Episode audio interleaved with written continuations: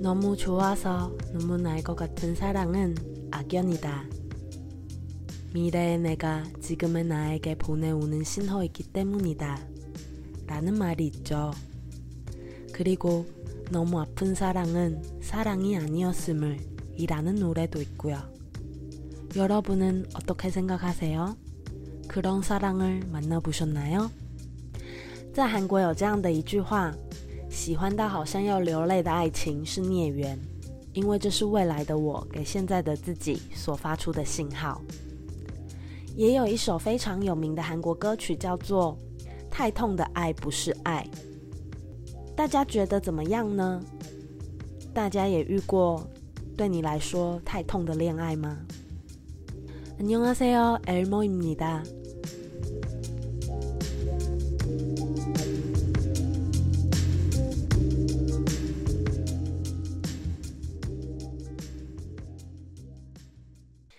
大家好，我是地方韩文水水，欢迎回来水水的韩国闲聊 Podcast。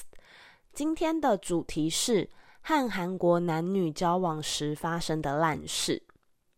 有追踪我的 IG 的朋友应该都知道，我有向网友募集和韩国男女交往时发生的烂事。因为我身处在一个说小不小，然后说大也不大的韩文小圈圈，那身边就不乏是跟韩国人交流的朋友们。那包括我自己也有交了两个韩国男友嘛。所以听过不少关于跟韩国人交往的烂事。那有很多人问我啊，就是你不是有跟韩国男生交往过吗？那你觉得韩国男生怎么样啊？首先要先跟大家说，因为我是生理女、心理女，然后是异性恋，所以和我交手的韩国人都只有韩国男子。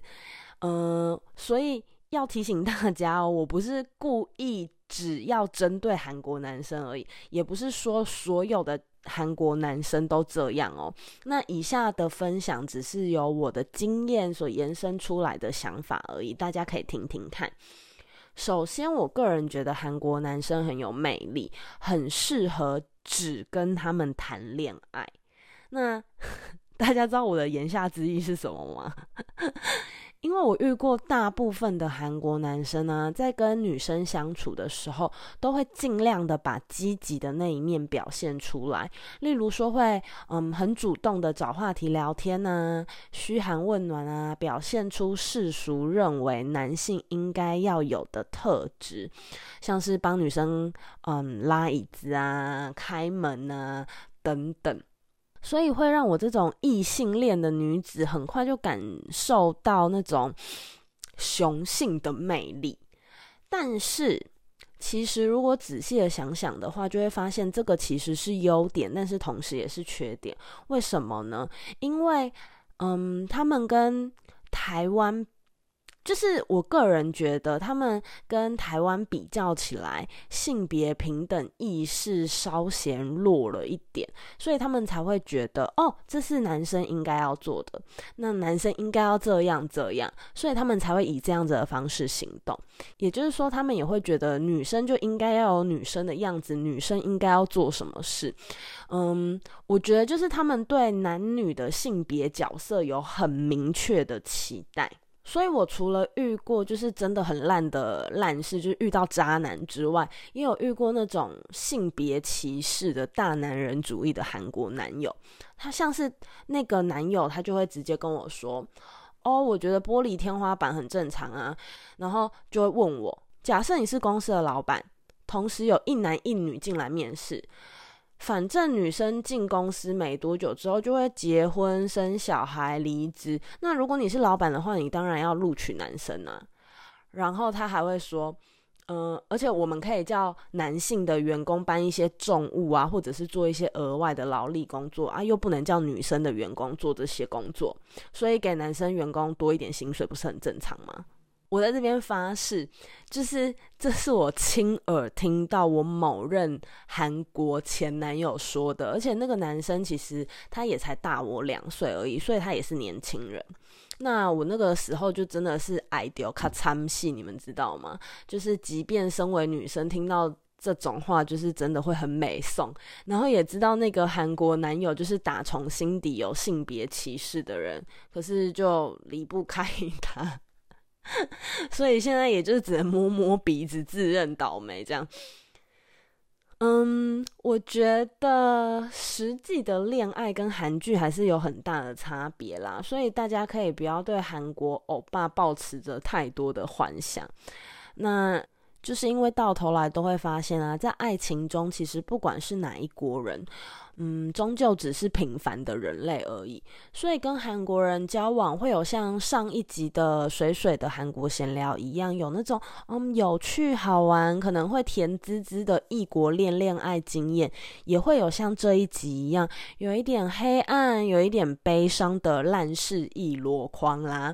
那今天呢，我们就是来打破各位的期待跟幻想，告诉大家韩剧里发生的浪漫故事根本就不。不一定会发生在你的身上，而且我跟你们说，某些韩国欧巴可能只是外表看似欧巴，但是渔场管理却过于常人的花心大萝卜。所以今天就一起来听听看网友们分享了哪些跟韩国男女交往时发生的烂事，给水水吧。个留言，适龄的水煎包，你们普内主心撒用你的。我在二十四岁左右认识了一个韩国男生，我对他算是一见钟情。某天和那个男生喝酒了之后，差点发生关系，可是那个男生突然就打住了，对我说：“说我对他来说只是亲憨同性，很要好的妹妹，所以不行。”虽然当下没有怎么样，不过我也就顺势的告诉他说我喜欢他这件事了。但他说他还忘不了来台湾之前才分手的韩国女友，所以没有办法接受我。可是我约他出门吃饭，他也都会出来。最后我们还是发生了关系了，也是某次喝完酒之后，是他主动的。然后我们维持了这样的关系大概两年半，但是他就是不愿意跟我在一起。在外人看来，我们就一直只是欧巴同性差异，然后我就一直处于没有女朋友的名分，那做着男女朋友会做的事。可是我太喜欢他了，也离不开他。不过现在回想起来，就只是被当成顾炮而已，觉得当初的自己很傻很天真。嗯，第一个分享就蛮沉重的。另外一位网友 C H I 你们也留言说，没有在一起，后来才知道被当成炮友。嗯，其实我也听了不少类似的故事，诶，包括我自己也有发生，就是 差不多的事情。那我觉得啦，这种不健康的关系对身心的影响很大。想当初我跟那个韩国男子勾勾底的时候，也是每天都过得很痛苦，所以我完全可以理解适龄的水煎包的心情。嗯，那就希望水煎包已经脱离了那个韩国男子喽。好吧，那我们就继续来看一下第二个留言，是一闪却闪不起来的一闪。普内主心菜用你的。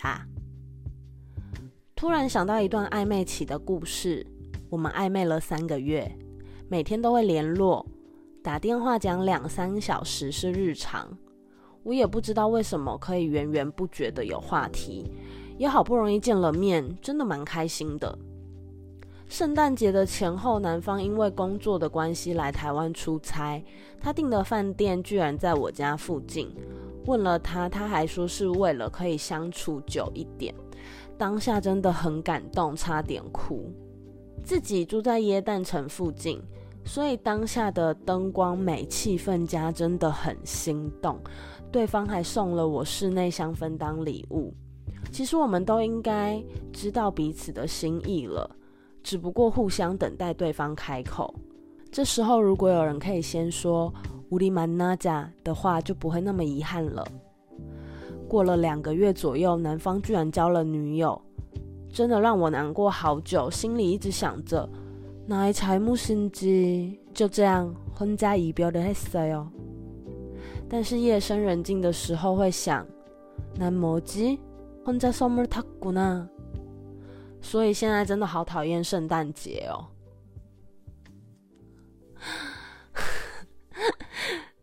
嗯，其实听完一闪你的整个故事啊，我只有一个想法哎，但是讲出来可能会有一点伤人。我觉得这就是标准的韩式欧江管理啊，就是一闪你只是渔场里面的其中一只鱼而已，然后他两个月之后就只是跟另外一只鱼在一起了，所以。我觉得不是你的错，只是你刚好遇到了家里开渔场的韩国人而已。好，所以在这边就祝一闪，你们下一次可以不要遇到开渔场的韩国人，还是有一些就是没有开渔场认真想要跟你交心的韩国人啦，只是要嗯稍微认真的寻找一下，我觉得。第三个留言，台南的东东보내주신사연입니 다。 有被韩国姐姐渔场管理过的经验。 一开始我觉得他对我很有好感，跟我出门也都会主动勾我手什么的。只是没见面的时候，讯息就爱回不回。可是约他出门，他还是会出门。那几次出门之后，我们也有上床，但最后发现他已经有男友了。问他为什么没说他有男友，他的回答是：啊，你又没有问我。对我来说是蛮特别有趣的经验。我觉得住台南的谷谷蛮乐观的，诶，就是居然会觉得这是一个特别有趣的经验。对了，我突然想起来，我之前也有在韩国的夜店认识了一个长得。嗯，有点像演员李东旭，你们知道吗？就是最近在演那个《九尾狐传》的李东旭，但是是丑版的李东旭，他不是真的像李东旭那么帅，就是比较丑的李东旭。然后跟那个丑版李东旭 出去约会了几次之后，就我也不知道为什么就灵光一闪，就突然想到要问他有没有女朋友。问了之后，他也是说有。然后我就反问他说：“那你之前干嘛不说你有女友？而且有女友干嘛还约我出门？”然后你知道他也是回答说：“啊，你又没有问我，而且有女友就不能约其他人出门吗？就是搞得很像是我们没有先开口问的人的错一样，诶，你知道吗？你们不觉得就是听到这样子的回答会超傻眼的吗？哦，然后啊。”我后来发现了一个，就是极有可能是在渔场管理，或者是根本已经有男朋友或者是女朋友的人的特征，就是你你认识了他们之后啊，然后跟他们出去的时候都很好哦，很很不错，很 nice，但是只要没有跟他们在一起的时候，他们就是讯息爱回不回的，要不然。嗯，可能过几个小时才已读啊，已读不回啊，或者是根本就过一两天才回讯息。他们不回讯息的时候，就是跟别人在一起，像是正牌男朋友、女朋友之类的，根本就没时间理我们。好啦，接下来就是今天的最后一个留言了。那最后一个留言，我觉得要先帮大家做一下心理建设，就是免得大家等一下听到觉得很惊惊讶这样子。最后一个留言是康加有加普内主心사용입니 다。 我和前一个韩国男友交往了三年多，他不习惯戴套。 所以一开始我都会吃避孕药，但后来我也变得比较松散，有时候会没吃到避孕药。然后如大家所想的一样，我怀孕了，但是我没有办法把小孩生下来。那个韩国男友当然也不可能要我把小孩生下来。其实这个我也可以理解，毕竟他在台湾没有办法负责任。而且我也认为我会怀孕是我们两个人的共同责任，所以不想因为怀孕然后堕胎这件事把它归类为渣男。但是在分手前的某一次大吵架中，我试图想让他了解我因为堕胎这件事身心变得很脆弱，想要请他多站在我的立场思考事情。但是他说出了让我一辈子都没有办法忘记的一句话。那句话真的到现在都还是一个很大的伤疤。他说：“你不要以为我只有让你怀孕过，你怀孕这件事没有什么特别的，所以不要对我要求什么。”过了一阵子，我们就分手了。虽然也不是我提分手的，时间也经过了大概两年左右吧。每当想起这句话，还是觉得心脏会刺痛一下。没想到自己会爱过讲出这种话的男人。会留言给水水，是因为想提醒各位女生，不管跟哪一国的男生交往，都要好好的保护自己，不要像我一样傻傻的，最后换来只是冷冷的一句。我不是只有让你怀孕过。天呐，我觉得这个留言真的很很很很沉重诶。